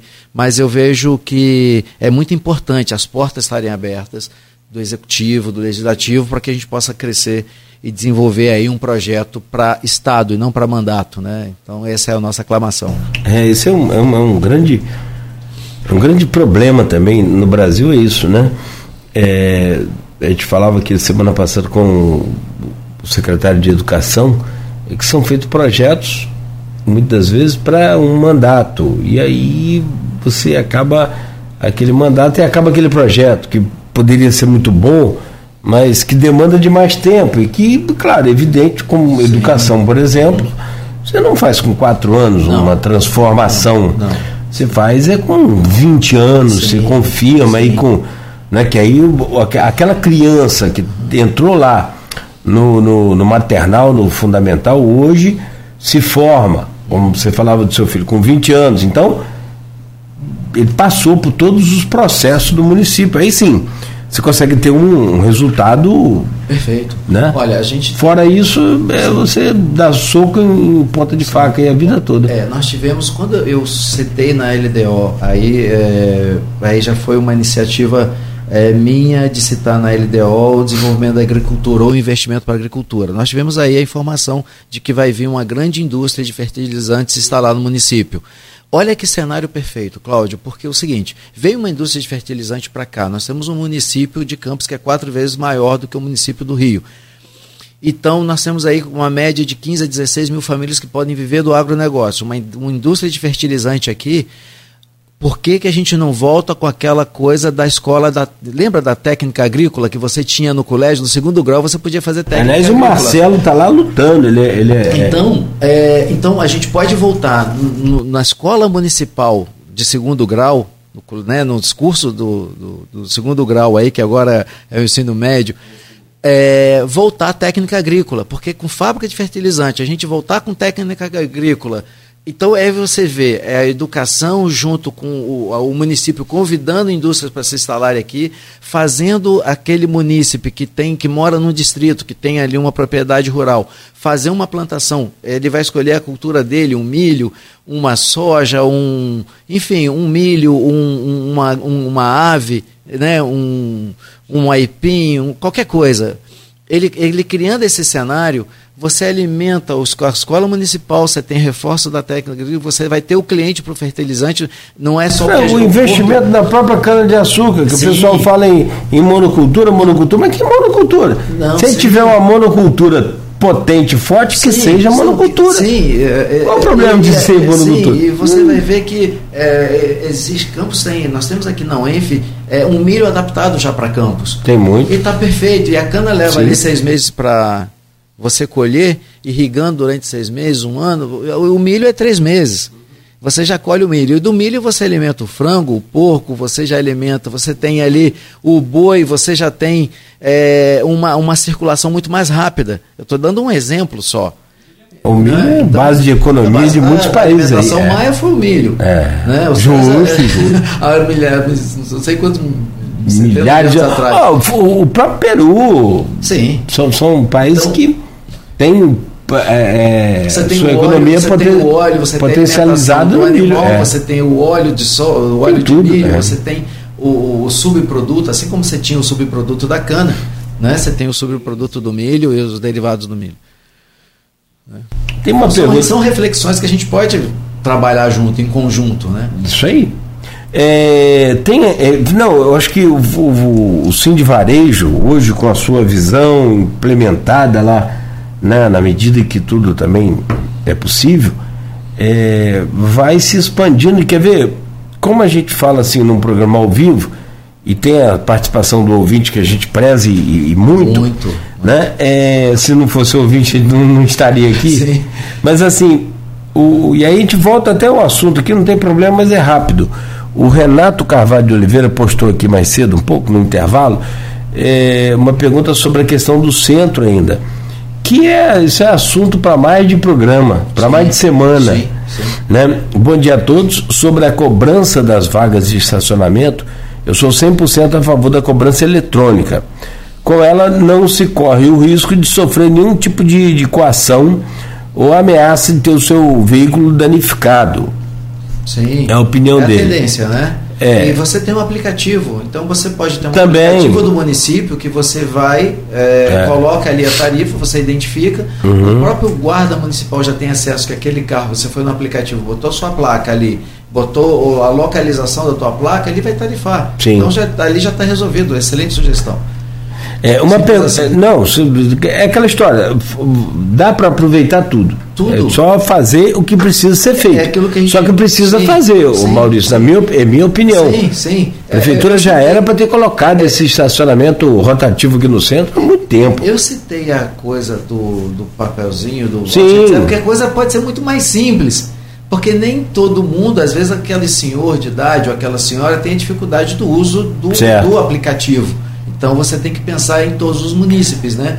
Ou, ou, aquela pessoa que tem uma certa dificuldade, ou não tem um smartphone ali, ou não tem ali a facilidade do uso do aplicativo. Mas e esse pessoal pode estar impede... contratado para apoiar não, isso aí, Sim, ué? você também não impede de que tenha aquela pessoa circulando em cada quarteirão, que é oficializar uhum. o guardador, que ele vai ter ali o aplicativo, como acontece em Macaé, no aplicativo no celular. Você não precisa ter o totem do aplicativo. A coisa pode ser eletrônica. E a gente tem aí o recurso do Pix né, que a coisa pode ser cobrada através de Pix. Então, é hoje fácil. representa 29% de todo o meio de pagamento no Brasil. 29 já? Já. 30%. 30%. Seja, você tem um mecanismo de pagamento eletrônico que só tem dois anos de atividade, que já representa 30% dos meios de pagamentos eletrônicos feitos aqui no Brasil. Então, a tarifação pode ser através de, do smartphone. Se a pessoa não tem o um celular, não está, você tem ali aquele. A, oficializar o guardador de carro, aquele com equipamento, que ele vai fazer o, o seu registro e você já é o QR Code para você pagar a sua conta, alguma coisa assim. Enfim. Rapaz, não né? precisa de papel para nada mais. Não, não precisa não. Mas ele diz aqui no complemento da postagem dele, é, uma pergunta sobre as ruas do centro, que nós não falamos são muito apertadas. Não seria uma opção fechar essas ruas para o trânsito de veículos e deixar livre para os pedestres? Hoje as pessoas precisam brigar por espaço com os carros e motos, já que muitas calçadas não cabem as pessoas e elas é, têm que andar na rua. Só eu estou rindo aqui uhum. porque. Está um, certíssimo. Cara, eu, eu, vou muito ao mercado, né? Uhum. Eu gosto muito de ir ao mercado no espaço. Semana eu estava ali Eu falei para você, eu fui a pé, eu fiquei olhando ali na travessia da Formosa pro, pro mercado, tem uma, um guarda que fica ali ajudando uhum. aos, aos transeuntes, aos pedestres que saem da Barão do, de, de, de Amazonas, uhum. né? na parte de baixo dela já chegando ali na rodoviária, Sim. na Praça da República, uhum. e vem pro, pro, pro shopping popular, pro camelô, ou sobe aqui em direção a Beira Rio. Cara, é impressionante. Ele coloca aqui que os, os pedestres brigam com os carros, né? Para usar aqui as áreas, é, áreas, as ruas da área central. Naquele caso ali, os carros brigam com os pedestres. Sim. Naquele trechinho da Barão do Amazonas ali, entre a Formosa e a Praça da República, atrás da rodoviária, 99% ali é pedestre. É pedestre. E eu, o, o que eu estou rindo é que o cara tá de carro e falou, perguntou pro guarda, eu posso entrar aqui? Exatamente, o guarda falou, sim, pode, você, mas vai devagar. E você vê que se você fizer daquilo ali um calçadão, um exemplo, não que isso tem que ser estudo, mas se você faz daquilo um calçadão, é só você dobrar a próxima direita. Então aquela rua ali não traz ali teórica. Ah, lá certo, subindo. Tá você dobrou é. a próxima direita, você tem uma rua logo, um quarteirão. É, claro, é, você quer conveniência, mas um quarteirão, você dar um quarteirão a mais para um carro não é nada. E você permite ali um, um eixo muito grande de, de, de, de área que você pode ser transitável sem concorrer com o carro. É, tem vários lugares aqui no centro de Campos que isso pode ser estudado. Você tem aquele pedaço ali do centro de Campos, da 7 de setembro, que já virou calçadão e você não teve ali nenhum prejuízo, né? Porque uh, você tem ali, chegou no calçadão, você virou à direita, você está na 21 de abril, você virou à esquerda, você está na João Pessoa. Então, é, ali já é um exemplo de que você pegou um pedaço, um pequeno pedaço ali já transformou e complementou todo aquele boulevard ali do centro de Campos. Então, são vários exemplos aí que podem ser estudados. É, no, tem algumas que podem ser até reversíveis. Sim. Fechadas no momento, abertas em outro. outro. Tem aquele. Rapaz, é, tem muita tecnologia hoje que não é negócio de outro mundo, não. não. Tem aqueles. Eu não sei o nome, são pinos ou barras. Eles são. São é, móveis, você retráteis, né? São móveis. Sim, sim, eles, desculpa, são retráteis enterra ali, some, some debaixo da terra, é. passa carro, caminhão, passa tudo. Dependendo depois, da hora do fluxo, libera aquele trânsito e depois vira calçadão. Entendeu? Por exemplo, nós temos aqui uma entidade que é a Carjopa, que ela, ela vive o centro. Então, ela é um grande ator que pode contribuir com esse estudo, junto com é, é, os estudos que estão sendo é, movidos aí com a prefeitura, né, com o urbanista, né, com desenvolvendo o trabalho aí. E essa, essa questão de, de, de área central, só eu vou falar mais um assunto e vou trazer aqui o, o, o Guilherme Rangel, é da Portal Imóveis. Sim. Guilherme, muito conceituado, muito querido, muito respeitado, inclusive pela linha de trabalho dele. Vai aí um abraço para o Guilherme. Um abraço, Guilherme. E diz aqui: bom dia, seria ótimo ter uma semana inteira com programas dedicados ao centro de Campos. A meu ver, a revitalização do centro é uma das necessidades mais importantes no momento.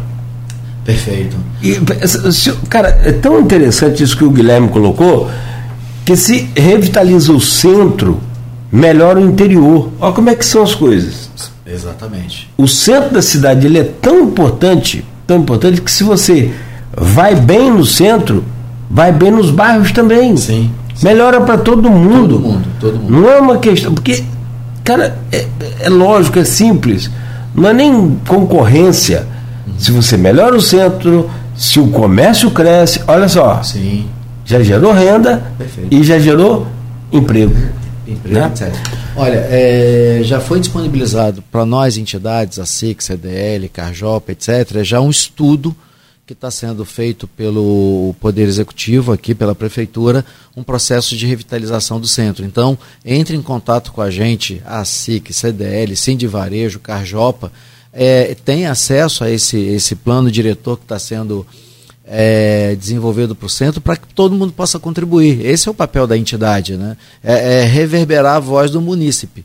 Né? Esse é o papel da entidade civil organizada. Eu vou aproveitar, Cláudio, se você me permitir, é, já como a gente está falando também de, de, de facilidade e tudo, é, a gente lançou o site do Sim de Varejo, Então, quem quiser, é, lá a gente disponibilizou é, o Indicadores Econômicos, uma parceria com o Sebrae, que você pode acessar ali e verificar quantos comércios existem em Campos, quantos comerciários trabalham no município, quantas indústrias, quanto comércio, quantas empresas de prestação de serviço. Então, quem quiser visitar, eu aproveito aqui a sua audiência, tá? Vou fazer uma propaganda do por favor. Varejo. Ah. E aí uh, o município pode acessar ali o site sindivarejocampus.com.br com Cindy com I, tá? sindivarejocampus.com.br e as nossas redes sociais, Cindy Varejo Campus, uh, através das... Eh, é, Facebook e Instagram. Vai lá, ali tem um indicadores econômicos que a gente lançou agora em parceria com o Sebrae, um calendário também de ações para o comerciante poder, poxa, eu quero uma ideia de o que, que eu vou postar nas minhas, redes, nas minhas redes sociais para o meu comércio. A gente já disponibilizou um calendário é, do Sebrae também, a gente é muito querido aí com essa parceria do Sebrae. E aí o munícipe também, o empresário de campus, a gente já disponibilizou um calendário de, que ele, de ideias que ele pode postar nas redes sociais dele e daqui a pouco a gente já está fazendo também essa parceria, esse lançamento da parceria de loja virtual e levar isso para o munícipe pedindo ajuda aí das outras entidades, como a CDL, a SIC e a Carjopa. Repete, por favor, o endereço do, lá, do site. Ah. Cindy com I, Ah. varejo, cindyvarejocampus.com.br. Que mistério, não? Não, porque eu não achei aqui, porque eu dei no é, busca. A primeira Ah. página que você tem ali, é, é, a gente. Sim. é, a gente colocou ali, quando você entra, já tem ali a força do associativismo, porque a gente, a união faz a força, mas também faz a diferença. Tem, faz a diferença é. do crescimento. A gente pegou esse trocadilho, então você já tem ali o link do Juntos a Nós e tem ali indicativos Indica- econômicos. Indicadores econômicos, é, indicativos econômicos. Ali a gente botou informações do Eita, tem um impostômetro. impostômetro aqui E ao aí a gente vivo. colocou da realidade de Campos, você tem tanto o imposto do Brasil, Estado do Rio, município de Campos, mas também no link do Sebrae você tem ali informações, porque é, o empresário, é, é, a, gente, a gente percebeu que tinha uma informação de números, né? Qualquer empresa que vai vir se instalar em Campos, quantas indústrias tem, quanto comércio tem, quantos empregados tem, quantos são do comércio, quantos são de Bom, indústria, quanto então tá muito legal. é, e aí a gente agradece a parceria do Sebrae sempre. A gente está, é junho, a gente vai trazer muitas novidades com essa parceria, Legal. com esse convênio.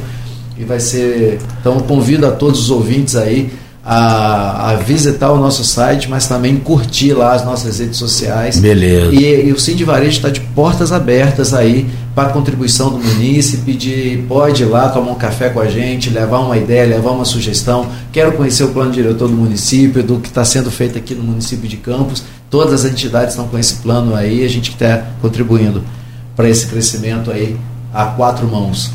Ó, então vamos lá, no impostômetro aqui ao vivo, tem o, o cronômetro aqui, né? Um, um marcador, um contador de impostos, tanto de campos do estado do Rio e do, e do Brasil. É, nós deixamos esses três Legal, cara. Está bem direcionado para a gente, né? Ó, Campos, por exemplo, Já chegamos Oito- a 100, 108, 180 milhões já. de pagamento de 186, é, 8 horas e 51 minutos.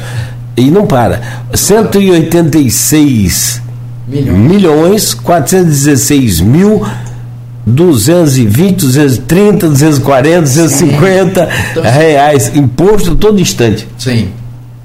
É isso aí. É, então, é, no- o Brasil, ele. Já passa de um trilhão, o Estado do Rio já 178 bilhões. Sim. O Né? brasileiro, ele trabalha uma média de 150 dias do ano para pagar um imposto de, de toda a carga tributária brasileira. Então, Uhum. hoje a gente já passou de 1,7 trilhões aí, está no site. Quem quiser ver lá um pouco disso, é só visitar o nosso site, vai ter as informações. Então, é, nós temos uma carga tributária.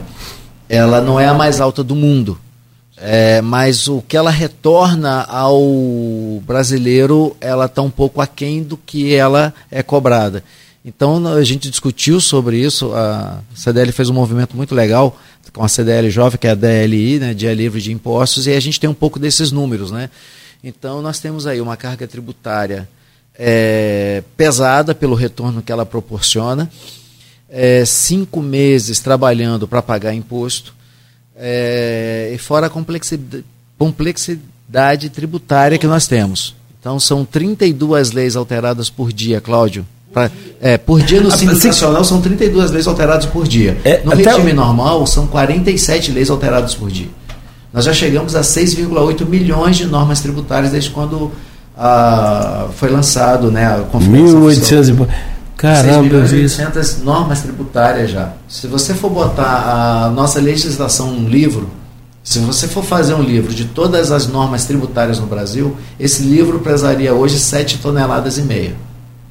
Ou seja, sete carros. Só rindo para não, não chorar. Não, o Henrique coloca até um negócio interessante sobre essa questão do Código Tributário Brasileiro.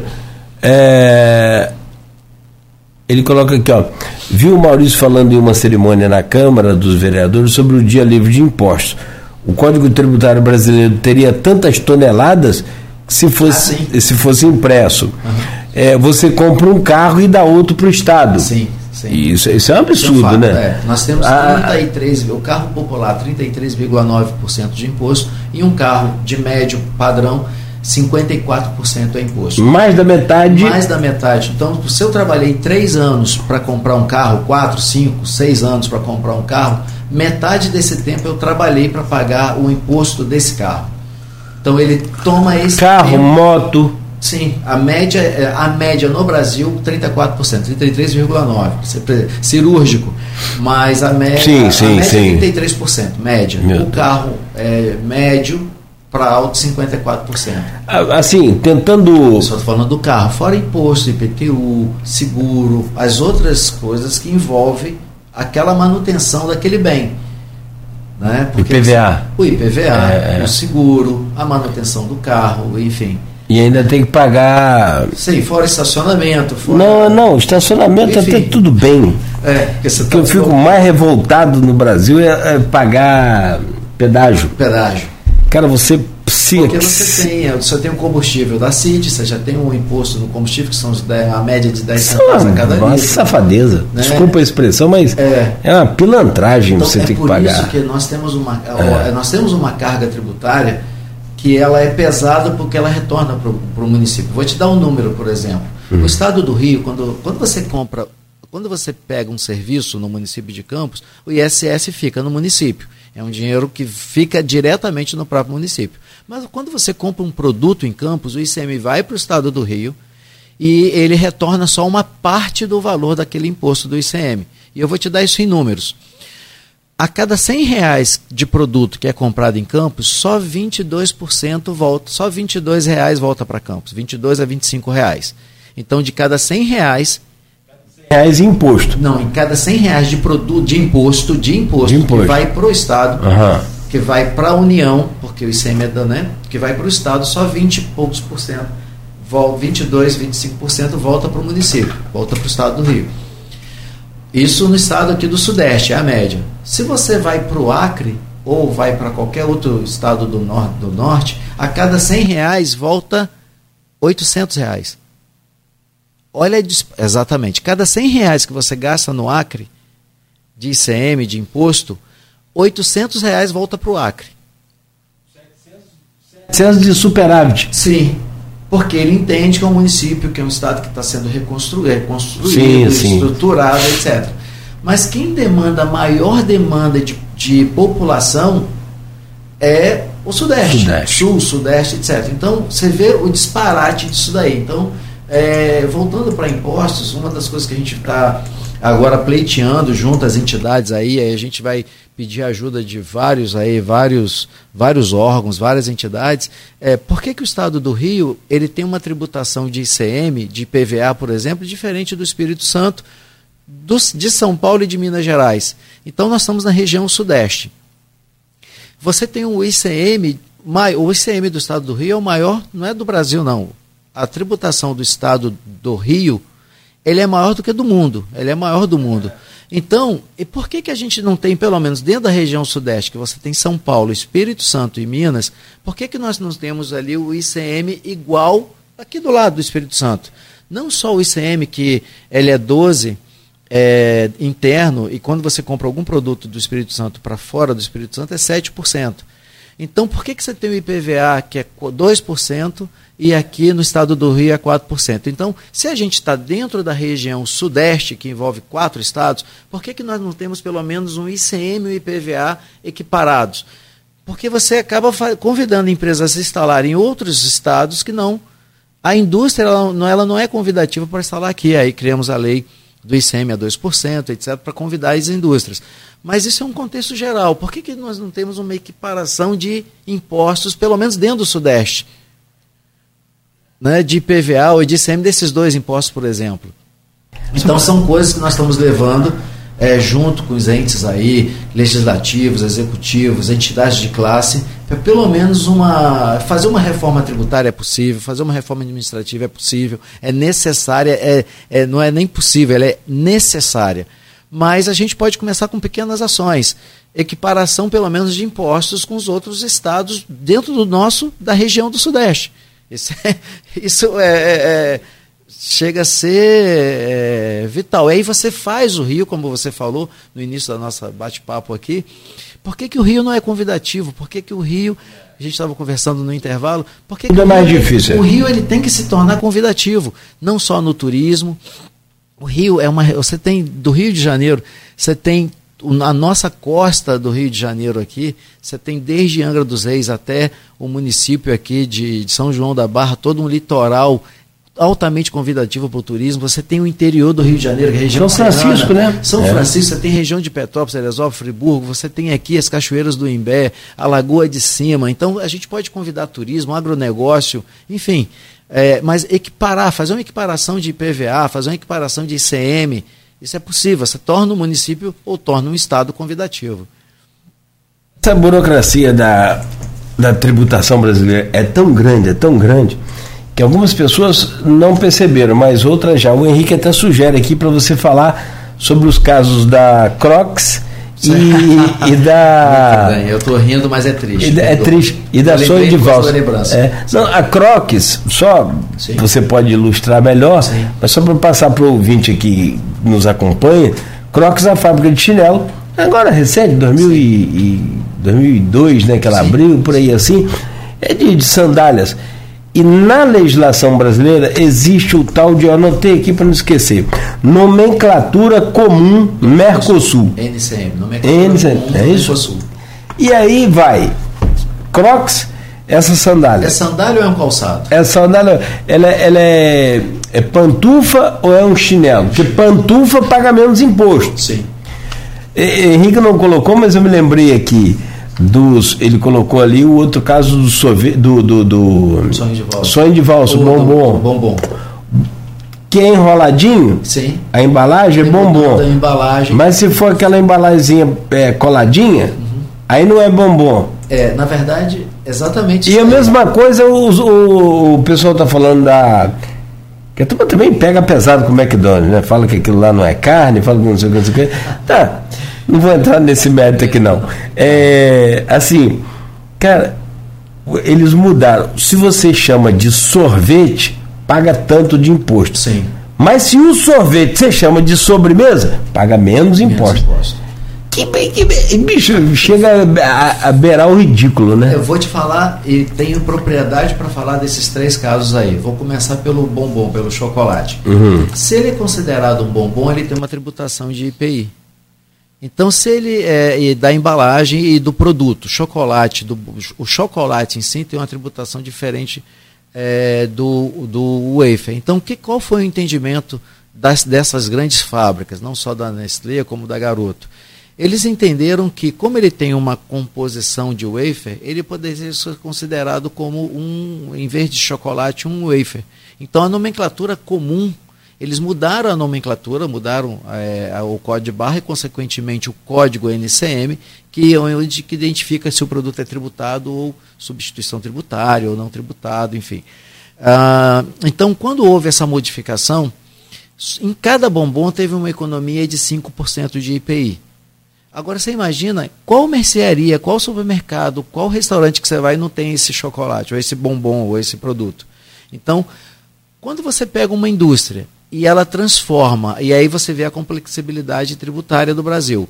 Só o fato dele identificar, ele entender que aquele produto daquela caixa ou daquele produto, ele não é um chocolate e sim um wafer, ele teve uma redução de 5% de IPI. 5% de IPI, se você pegar o índice da poupança, vamos botar o índice da poupança meio por cento, são 10 meses, são 10 meses de poupança. 5% para uma indústria, você vai ver que grandes indústrias, quando ele consegue 3% de lucro, ele está ele tá nascendo abraçadas, 3% numa indústria, 3%, 3 de margem de lucro, isso já é nadar abraçadas. E qualquer grande supermercado no lucro real. 3% de margem de lucro no bolso do, do, do empresário, ele abre novas lojas, ele melhora o, a logística dele, etc. 3%. Você imagina 5%, quase o dobro de 3%. Foi o que aconteceu com o bombom. Mas isso é o nosso sistema tributário brasileiro, é a complexibilidade tributária. Foi entendido que ele é um wafer de redução de 5% de IPI. Maravilhoso isso, né? Agora, sobre o, o Crocs, eu, é, algumas pessoas sabem que eu gosto de velejar aqui na Lagoa de Cima, veleirinho, que você não gasta combustível, não tem que gastar dinheiro. O pessoal fala que velejar é caro, não é, não, é mais barato que existe, não precisa gastar gasolina, é só vento. Eu vou te dar o um exemplo. O, Crocs foi feito por um velejador. Ele foi desenhado por um velejador porque ele precisava de, um, de, um, de uma sandália que não acumulasse água. E ele é todo perfurado, ele é todo vazado. Quando ele veio para o Brasil, ele foi entendido por um fiscal da, da Receita Federal do Brasil, ele entendeu que aquilo foi um calçado, então ele tributou de uma maneira. É, então foi feito ali uma tributação. Ele entendeu que fosse uma, um, um, calçado. É, quando esse fiscal ele aposentou, o novo fiscal entendeu que foi uma, um, uma sandália, ou vice-versa, um calçado, e falou assim: não, isso aqui tem que ser tributado, isso aqui não é uma sandália, um exemplo. E aí, essa empresa hoje, Cláudio, só para você ter uma ideia, por causa dessa insegurança tributária, que a gente fala em segurança jurídica, mas existe uma insegurança tributária no Brasil que é absurda. Se isso está sendo julgado agora, e se isso cair, essa empresa vai ter que pagar de impostos 33 milhões de reais, baseado no volume de produtos que ela vendeu no Brasil só de imposto. Qual é, qual é a segurança tributária que uma empresa que vem de fora vem se estabelecendo no Brasil, que ele tem que entender 32 leis alteradas ou 47 leis alteradas por dia no Brasil? E qual o entendimento que ele vai ter se aquele produto dele é tributado hoje, não é tributado, ou, ou, ou, tem uma carga tributária, que todo produto é tributado, ou todo serviço é tributado. Mas ele, ele faz uma previsibilidade, quando ele joga o preço de venda daquele produto, ele já faz um cenário, a formação de preço de um produto já prevê um, um custo tributário, já prevê os impostos ali, água, luz, telefone, impostos, etc., a, a toda a rede de distribuição daquele produto.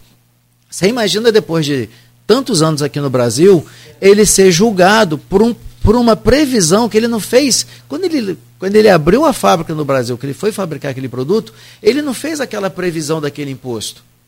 Então hoje está correndo ainda, está no CAF, não saiu ainda o julgamento, mas se ele tiver que pagar esse imposto, são 33 milhões de reais. 33 milhões de reais, se ele tiver que pagar, que não estava previsto, vai mexer no custo do produto dele atual, ele vai ter que aumentar o preço do produto dele e ele vai de, de, deixar de abrir mais fábricas.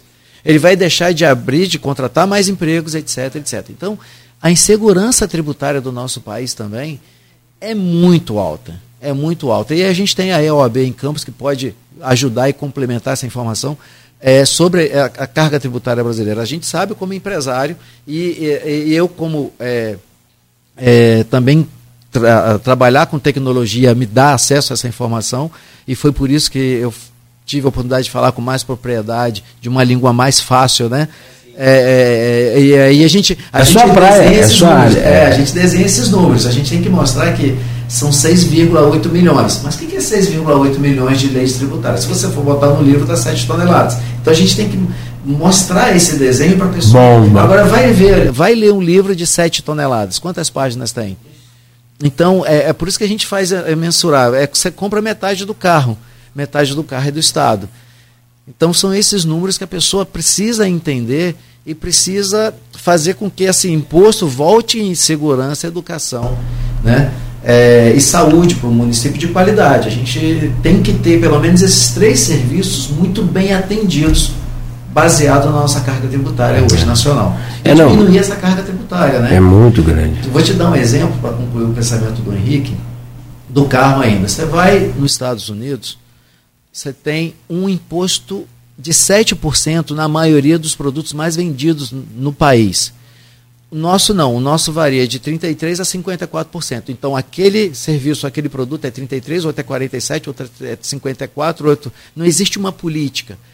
Nos Estados Unidos, tudo é 7%. Então, quando você tem o IVA, o IVA, que é um imposto único, e esse imposto único, Cláudio, ele não tem que ser de 1%. Nos Estados Unidos, ele é 7%. Então, você. O único, que, o único imposto nos Estados Unidos que é maior do que 7% é a energia elétrica, porque você tem a malha de distribuição são os portes, as, as, né, a concessão.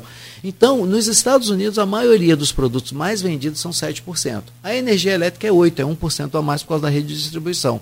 No Brasil, não. No Brasil, ele varia de 33% a 54%. Você sair de 7% para 33% a 54%, olha o tamanho desse imposto. Olha o tamanho dessa carga tributária. E outra coisa, você fazendo um imposto só, você diminui essas, essa complexibilidade tributária absurdamente. Nós gastamos hoje, Claudio, 1.900 horas, um contador hoje, ou um tributarista gasta 1.900 horas todo ano para entender o sistema tributário. Muitas empresas têm que ter todo um departamento só para entender o sistema tributário nacional. Então isso ingessa o país. Né?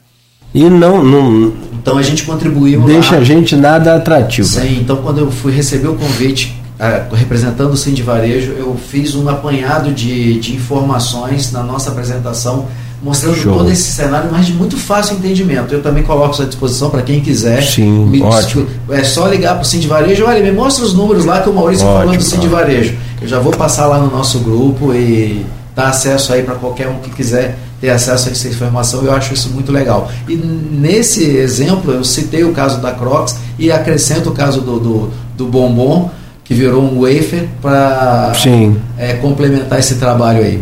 Beleza. Bom, são 9 horas e 9 minutos, Maurício. Já avançamos aqui o horário do programa. sinal de que foi bom, passou rápido, né? E, e, é sinal de que você vai voltar então, se você gostou. Quero te agradecer muito pela presença aqui, dizer que a gente está às ordens, à disposição para qualquer parceria que surgir lá no Sim de Varejo. Sabe que a gente tem né? A, a Rádio Folha FM tem um jornal, tem a Plena, tem a Inter TV, são emissoras lá do, do, do Grupo Folha, tem a Rádio Macaé também, então quer dizer, é, são emissoras que compõem esse grupo de comunicação e que são ferramentas extremamente importantes para você que está lá Sim. nessa outra ponta, fazendo essa parte aí no dia a dia, nessa luta pelo comércio, pelo desenvolvimento também né, da cidade. Um grande abraço, prazer em revê-lo, muito obrigado aqui pela entrevista e sucesso. Olha, eu que agradeço o convite, aí eu falo em nome dos nossos associados e também falo em nome das outras entidades, especificamente em, em relação ao de Varejo, muito obrigado por essa porta, porque a gente pode falar um pouco da nossa, da nossa entidade, do, da importância do de Varejo frente ao município, e aí eu convido a, o comerciante, a qualquer pessoa do comércio, qualquer empresário do comércio, a se associar ao Sim Varejo. A gente está fazendo vários, é, tornando o Sim Varejo é, convidativo, com parcerias, convênios, para a gente fortalecer aí o comércio. E parabéns a todo o trabalho. E aí, quando parabenizo você, Cláudio, eu parabenizo todo o Grupo Folha da Manhã pelo grande trabalho de informação, de participação todo o trabalho que a Folha da Manhã tem com, é, com a história do, do, município de Campos. Então, parabéns a todos vocês que fazem é, é, de todo, de todos os membros que compõem o Grupo Folha da Manhã, é, de todos os colaboradores, dos seus diretores, parabéns, que a gente agradece mais uma vez essa porta aberta e que só chamar porque o cafezinho é bom. E... Só faltou um queijinho, uai. Só não é. Mas olha, muito obrigado aí. E aí eu falo em nome de todos os nossos associados. Obrigado, amigo. Sucesso lá para você. Parabéns pela página aqui, ficou legal, eu visitei. Tentei colocar lá na, na, no nosso Face, mas não deu, mas Tem é fácil. Instagram, Facebook, Sim de Varejo, Também... Campos, Sim de Varejo, underline Campos está é, tá no Instagram. Sim, sim, também. E também quero agradecer a todos os ouvintes aí que contribuíram e que ouviram e dar um bom dia, um bom início de semana para todos. Nós temos aí o feriado de quinta-feira, então dê, preferência ao comércio local. É, quinta-feira é feriado de feriado, Corpus Christi. Corpus Christi, então o, o comércio está de portas abertas aí para que você possa antecipar suas compras, se você vai viajar, vai ficar no município, fortaleça aí, faça, antecipa suas compras aí e está de portas abertas, o comércio abraça, como você sempre vem fazendo, não só economicamente, mas com produtos e serviços de qualidade. Perfeito. Tá ótimo. São 9 horas e 12 minutos. Conversamos ao vivo com o Maurício Cabral, presidente do Sindipetro, do, do Sindipetro, estou conversando com o pessoal do Sindipetro aqui, grande sindicato também, do Sind Varejo Campos, né, o Sindicato do Comércio Varejista de Campos e é, a gente volta amanhã às 7 horas da manhã com o Folha no Ar. Oferecimento de Proteus, Unimed Campos, Laboratório Plínio Bacelar e Vacina Plínio Bacelar.